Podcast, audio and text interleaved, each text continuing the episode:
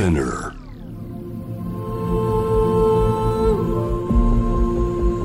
J-Wave Innovation World Ella podcast from the next Ella.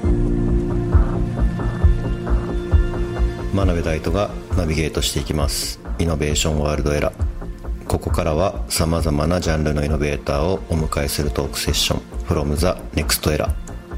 対話の中からイノベーションの種を導き出します今回お迎えしているのはサカナクションの山口一郎さんです。一郎さんよろしくお願いします。お願いします。はい。ご無沙汰でもあでも1ヶ月も経ってないんじゃないですか？ですかね。ちょっとサウンドデザインのプロジェクトで。サウンドデザインのプロジェクトと、はい。釣り。釣りですね。釣りですね。釣りはまた行きたいですね今すぐにでも。まあここまで急に生活変わって引きこもってるっていう意味ではなんかそこまで変わらないこともありますけどやっぱ人とこんだけ会えなくなるって今までの人生ってないですもんね。僕はもう本当あるんですかね普段から。結構こもってるんでしたっけも。う僕ね歌詞書く時に 今までの人生の記録ではい6ヶ月間誰にも会わないってなりましたから。じゃあじゃあまだ全然序の口っていう感じですかね。だからもうこのリモートワークははい。会いすぎちゃって。なるほど。がぜ仕事が。かかってるそのファンの人に物を届けるというかあのいろんなものを届ける形がかなり変わってサカナクション夜を乗りこなすアクション。はい。なんかずっと結構速攻でやりましたよねそうですね。特にそのツアーの真っ只中だったんで何本も何本もこう延期延期うん。延期、延期したものをさらに延期するみたいなはい。なんかそういった状況だったのでこれは何かこう自分たちがライブ来れなかった人たちに何かアクションしていかないとはい。なんか、まあ、誠実じゃないなって単純に、まあ、チーム全員が思ったというか。うん。ただまあさっきも言いましたけど、まあ、リモートワークがこう人に合いすぎてて、はいなんかもうミーティングが楽しいみたいな。それでこういろいろ実践していったっていうのもあるんですけどね。まあ今もそういう状態でリモートでやってますけどまあ、インスタグラムライブっていうのが、はい僕らの中で一つキーワードになって、うんなんかこの状況の中でそのリアルタイムにどう音楽を伝えるか。ただ単にこう DJ 配信とか前から、まあ、NF で真鍋さんに、はいずっとやられてますもんね。なんかそれだけじゃなくてコロナのこの状況を、まあ、僕らは音楽にしていかなきゃいけないわけではい。で、まあ、ボブ・ディランの「 Blowin' in the Wind」とか、うん。やっぱりその時代の変革期に必ず名曲って生まれるじゃないですか。はい。だからそういったこうこのコロナの時代のことをちゃんと歌にするためにはなんかリアルをちゃんと知らなきゃいけないなと思って。うんうん。でインスタグラムライブを使って生っていうか、まあ、リアルタイムの今の世の中っていうのをなんかリサーチするというか、なんかそういうので使い始めてからなんかこう自分たちのこの夜を乗りこなすアクションの基軸ができていったっていう感覚ですけどインスタライブだとあのお客さんというか誰か呼び込んで喋るみたいなのとかあるじゃないですか。てかやられてるじゃないですか。あれとかめちゃくちゃ贅沢ですよねでもね。そうでもこれってある種大きな事務所に所属していてはい。あんまり露出してこなかったミュージシャンとかってやりにくいことだと思うんですよ。うーん。僕らって所属してるマネジメントも、はい。まあ、硬派な音楽マネジメントですしうんある種ベテランの領域にいるミュージシャンなのでミュージシャン独自の判断でいろいろできる。なんかそういったことができるミュージシャンがなんかこれからの時代発信力を持ってくるというかうん。なんかある種代弁者になれるような気がしててうん。なのでファンの方たちとこうインスタグラムで実際対談してはい。なんか職業対談っていうのをやっててはい。たまに見てます。銀座のホステスの方とか あのまだインドがこんな完全ロックダウンする前の日本からインドに出向したサラリーマンの方と話してたりとかうん。なんかそういうところからまあ現状を知ったりだとかだからなんかこう高校生と話したり小学生と話したりとかは僕もやっぱり普段あまり接することがない仕事の方だったりそういう層と話することでなんかこう音楽のネタになっていくというかいうん。すごい健全な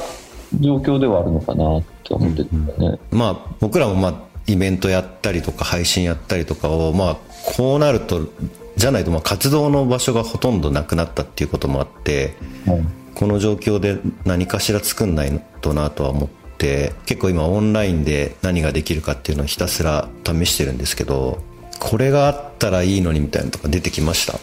まあ、ミュージシャンははい、音源を作ることとライブをすることしか表現する場所がないんですよ。うんで完全にそのライブをするっていう部分が今失われていてなのでそのライブっていう考え方の枠を広げなきゃいけないなっていう感覚があるんですよね、でただそのリアルタイムに実際に会場に行ってそのライブの温度を体験するっていうことって他には絶対変えられないなと思ってて。そうですね。うん。やっぱ感動の種類をオンラインでどう増やすかっていうのははい。僕らにとっての一つのこうこの時期のテーマかなと思ってはいるんですけどね。うん。ただまあテクノロジーの進化の速度ってまあ目まぐるしいというかすごい速度で進んでいった中でライブの生の気持ちよさみたいなものをオンラインで体現するかっていうのを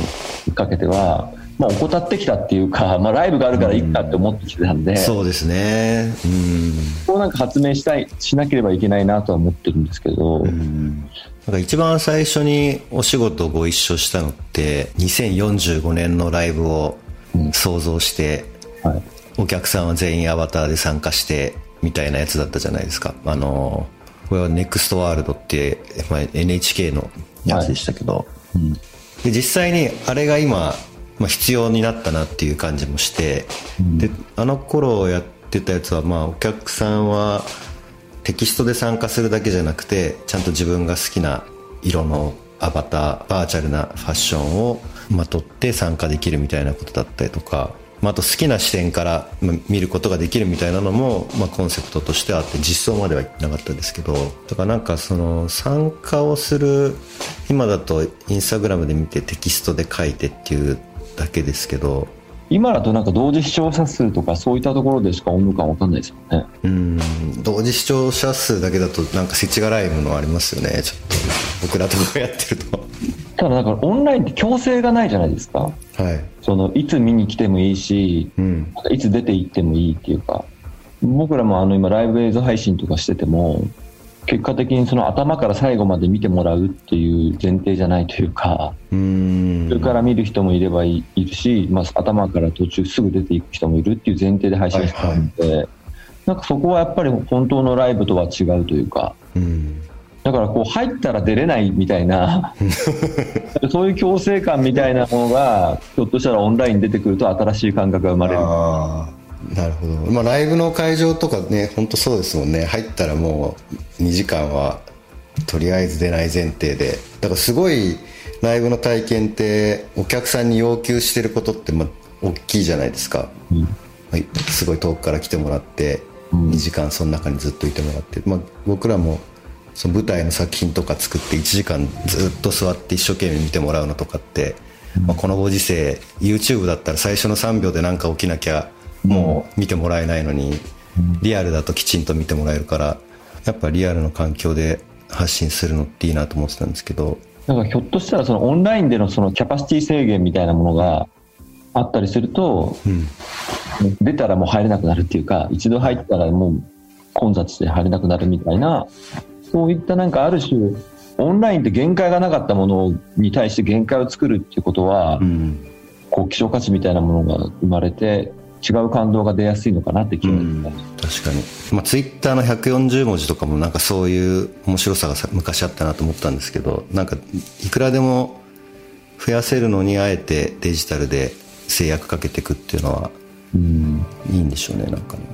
ライブの良さってそのやっぱりこうそこにいる人たちだけで共有できるっていうかうん。こうインスタグラムライブとかやってて思うんですけど必ず出る声っていうのはアーカイブ残してくださいって言われるんですよね。あーまあそうですよね、うん、どどうなんですかそれについては？なんかそういう現象っていうのはなんかすごい現代的だなと思うし僕はなんかアーカイブに残さない方が話せるものを話すことが増えるうん。で、そうですね。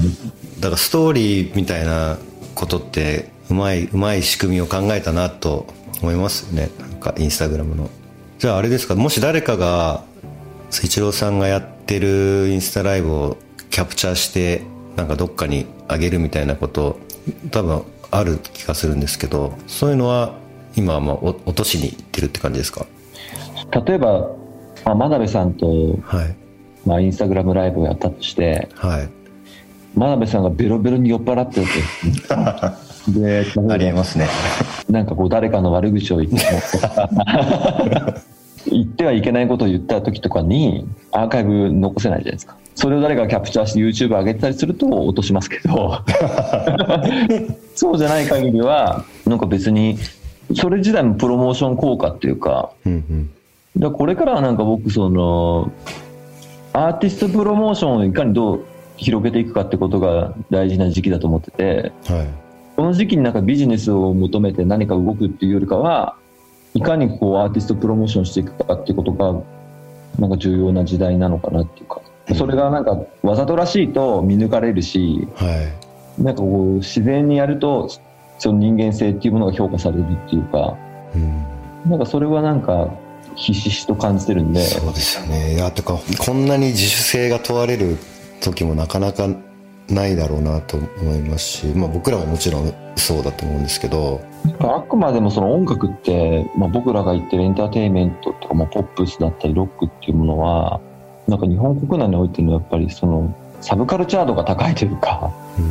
その社会の中における立ち位置っていうのがどうしても娯楽の領域から抜けないと思うんですよね。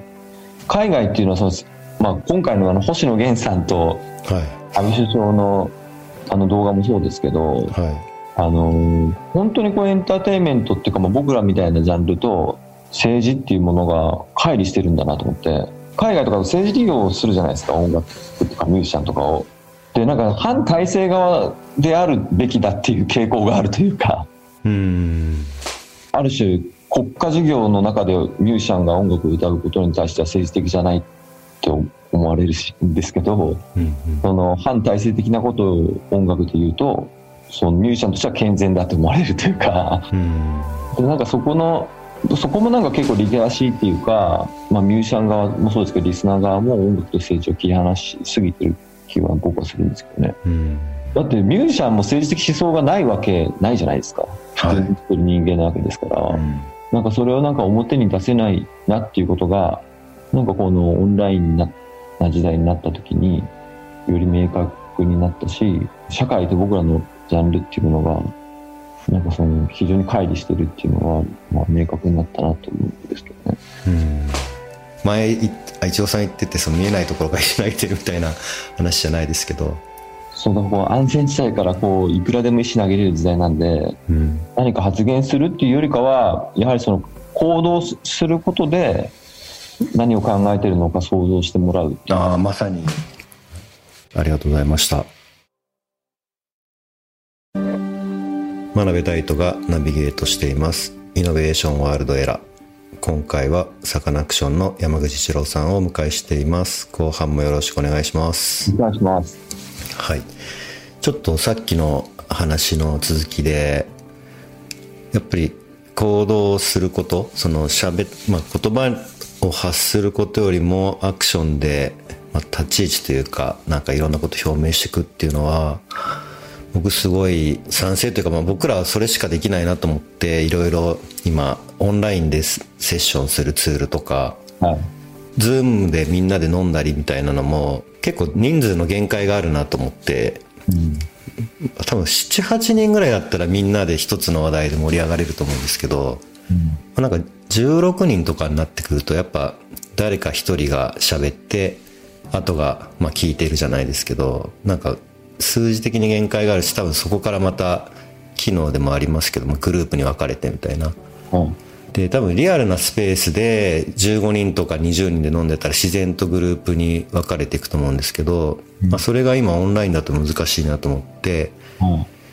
で、まあ、坂本さんとそんな話ちょっとしてた時があって、まあ、それを今作って一応試せるようにはしたんですよね。えー、で、まあ、それもなんかいろいろ言ってるだけじゃダメだなと思ってとにかくまずは作ろうと思って作ったっていう感じですね。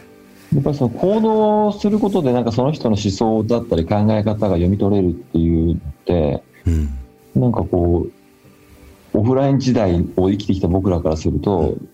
なんか当たり前のことなんですけどうんそうですね。っていうかまあオンライン時代のな傾向としては説明してくだししてくださいっていうか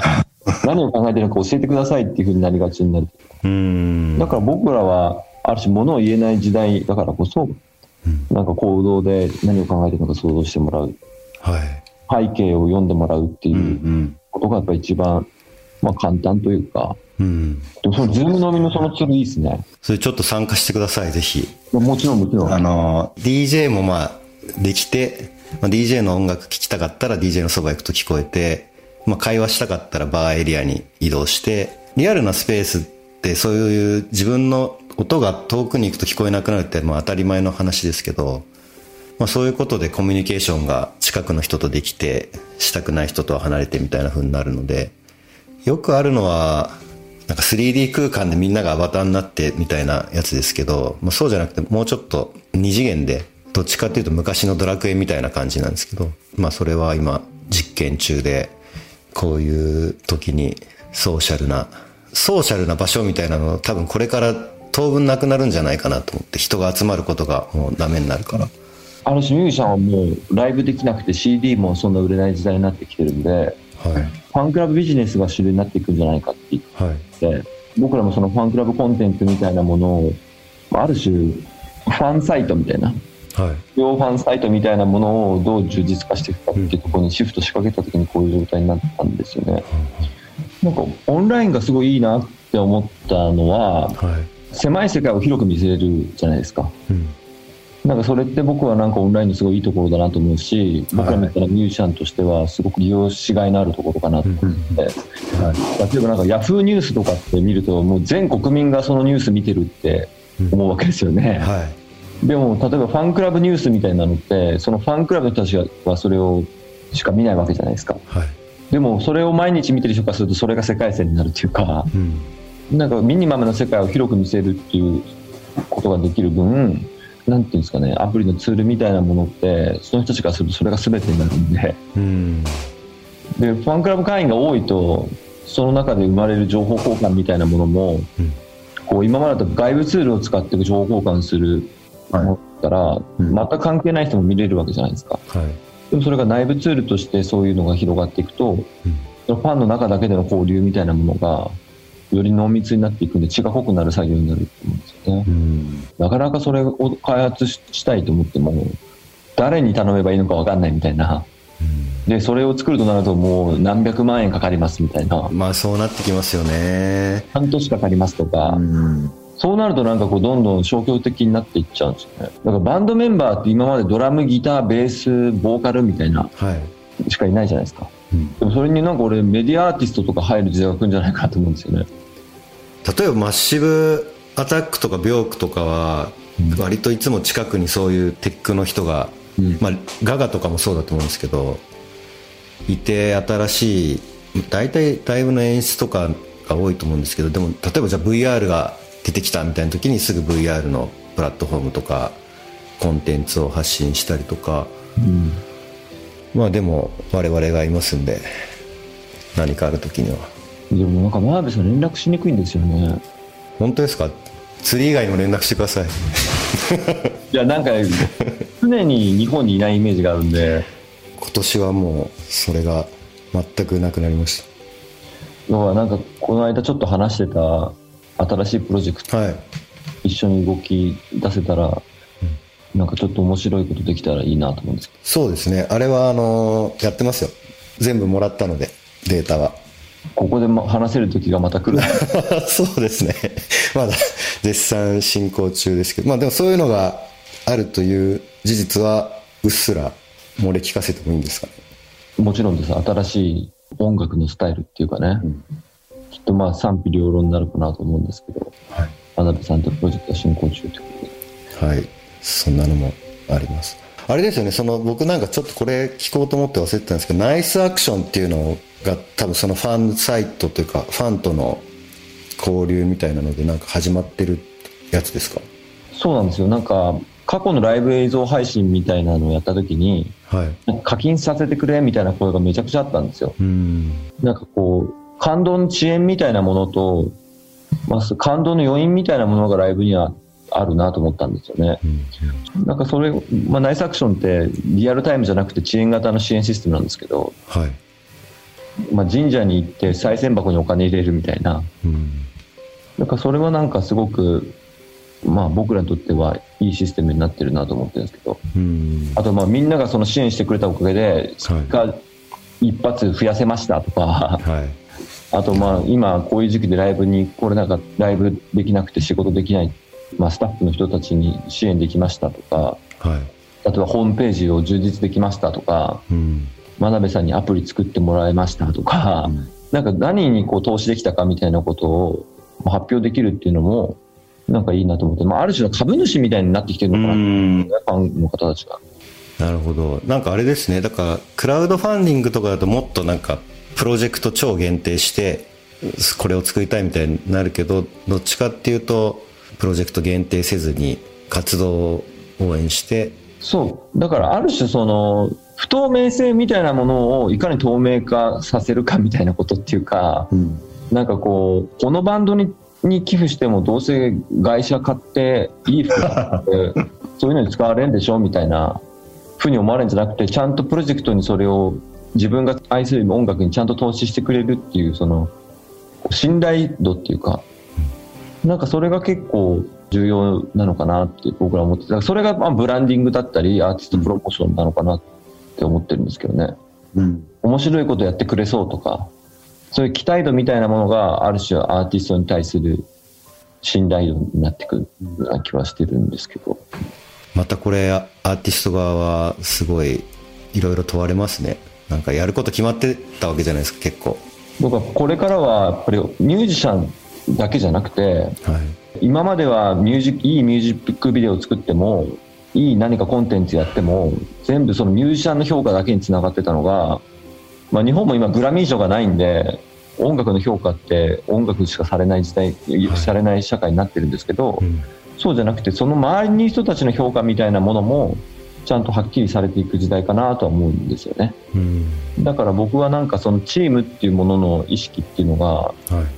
これからすごい高まってくるのかなとは思うんですけど今はまあアートディレクターとか米田ユニちゃんとかはい。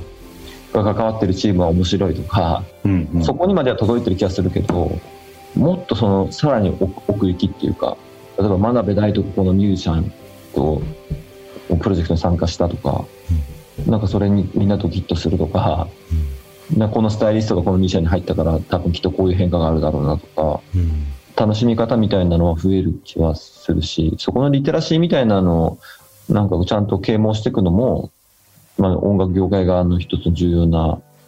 ところかなと思ってます、うん。いやでも本当一郎さんは、ね、まさしくそういうことをずっと有言実行だなと思いながら。SNS 見てると何もしない人がに限って文句言ってますからね。そうですね。本当ねなんかいろいろ思う時はあります。なんでもうやったことだけをねなるべくつぶやいていったり公開していきたいなとはよく思いますけどね、まあ、切り開いてくれた後にみんな行くのは楽じゃないですか。最初の道を切り開くのはすごい大変だと思うんですけど。僕はなんか多分僕らの世代ってある種礎の世代っていうか次の世代にバトンするためだけの世代なのかなって気はしてるんですよね。うん。だからこそなんか大事だなとも思うし次に新しく人を感動させるミュージシャンだったりアーティストが生まれてくる時に初めてなんか達成感があるのかなって気はしてますけど。ありがとうございました。じゃあリリースの話とかはそろそろ締めていきますけど。特にもう何もリリースがないです。そうですか。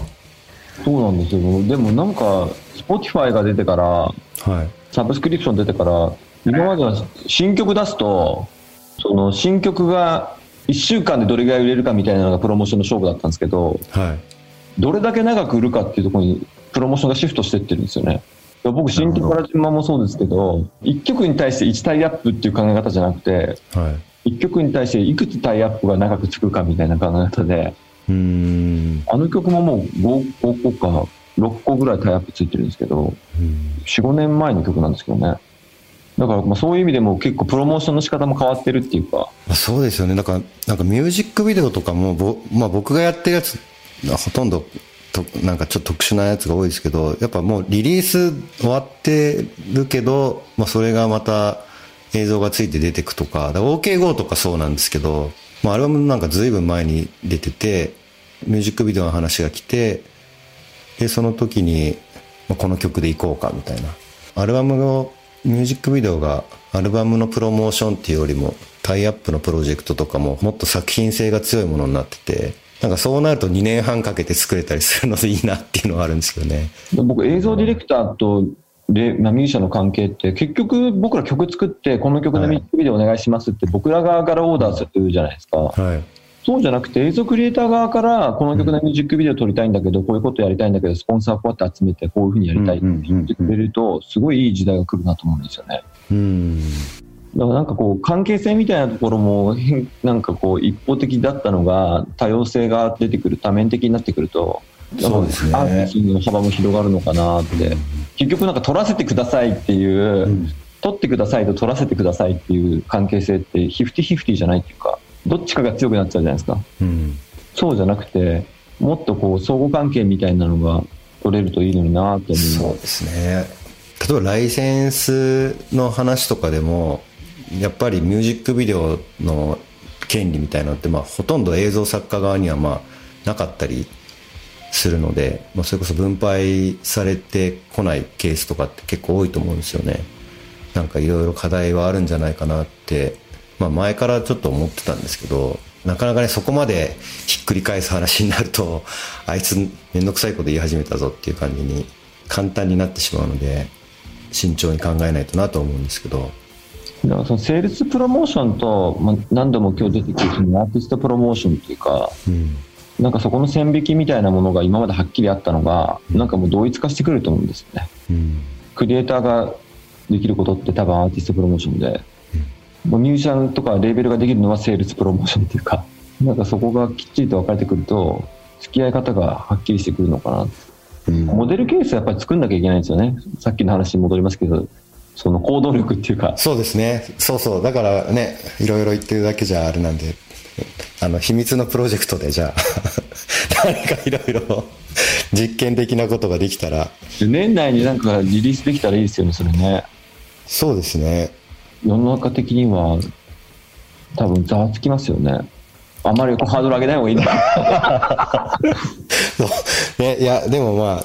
ちょっと問題作になるといいなと思いますし、新しい切り口が出てくるといいなとは思います。じゃあちょっと最後に、外出自粛が続く中、不安を抱えている方も多いと思いますので、一郎さんからちょっとメッセージをいただいてもいいですか？まあなんか子供がいらっしゃる方とか、仕事でなんかこうなかなか子育てがの光景が見れなかったお父さんとか、はまあ、このコロナウイルスで在宅することで子供の成長が見れてよかったっていう声を聞いたりするんですよね。だからこうこういう状況がマイナスだけじゃないと思うんですようん。だからこれをどう生かすかっていうのはなんか、まあ、その人次第というか、はい心の持ちよう次第だと思ううん。ネガティブになりすぎずっていうのもなんか横暴ですな言い方かもしれないんですけどなんかこういう時だからこそ見つけれる発見というかはい。そういうのもあたくさんあるっていうことをなんか知ってもらいたいなっていうのはありますしなんか辛いとか苦しいっていうのはまあ自分たちだけじゃなくて、まあ、みんな同じだからもう前向くしかないよねっていうかなんか新しい日常を見つけるチャンスだと思ってなんか一緒に乗り越えていけたらなとあと手洗いうがい無駄な外出を控えるっていうのははい。まあみんなで頑張ってやっていきましょうっていうことですかね。はい。その通りだと思います。ありがとうございました。まあ、こちらこそ本当寝起き15分で ちょっとずつ声があのクリアになっていった気がします。なんかやっといいって感じです。あありがとうございます。りがとうごはざいます。い。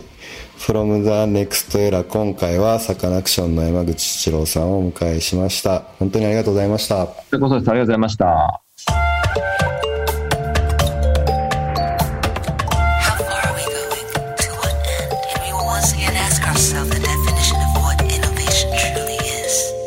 Listening to J-Wave Innovation World Era podcast.